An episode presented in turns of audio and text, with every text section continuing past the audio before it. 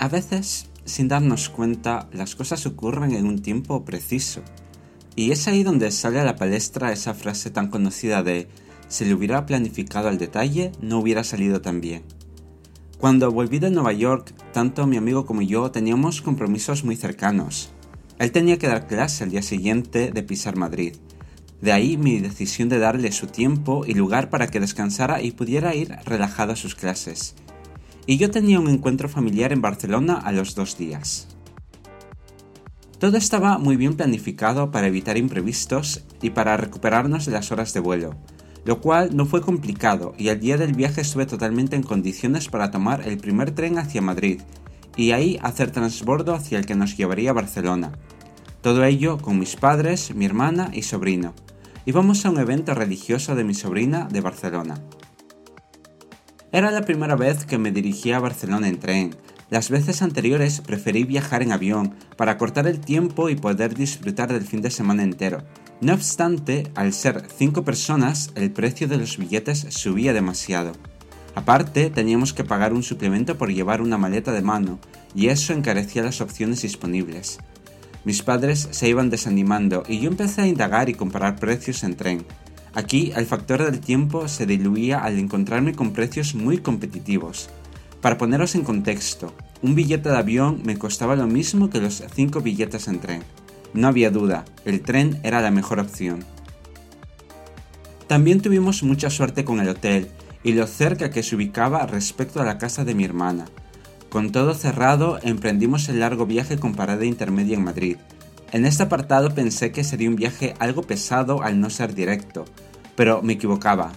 Cuando llegamos a Madrid, la misma estación en la que estuve hace apenas dos días, contábamos con el tiempo suficiente para comer un bocadillo que llevábamos de casa.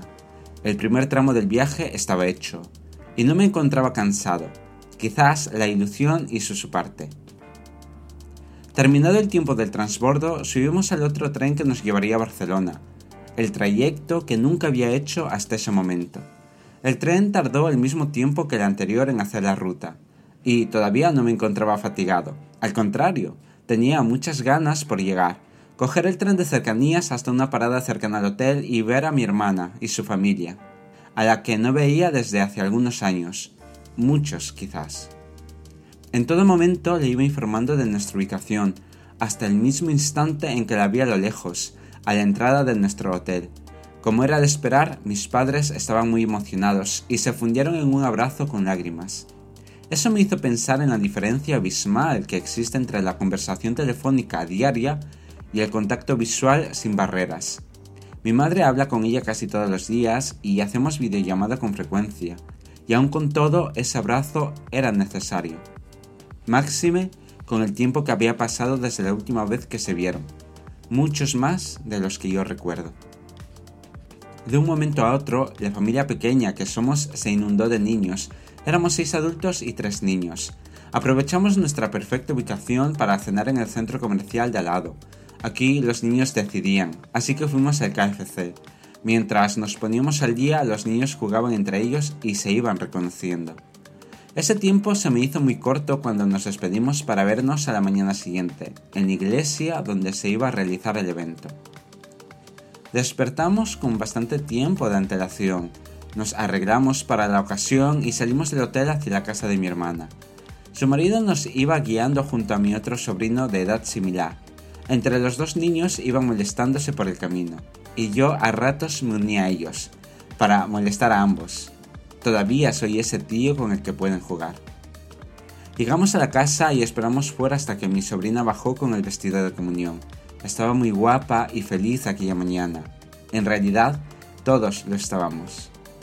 La ceremonia fue de lo más normal y menos mal que no me resultó muy pesada ni larga. Aquí creo que todos estábamos esperando el convite de celebración familiar.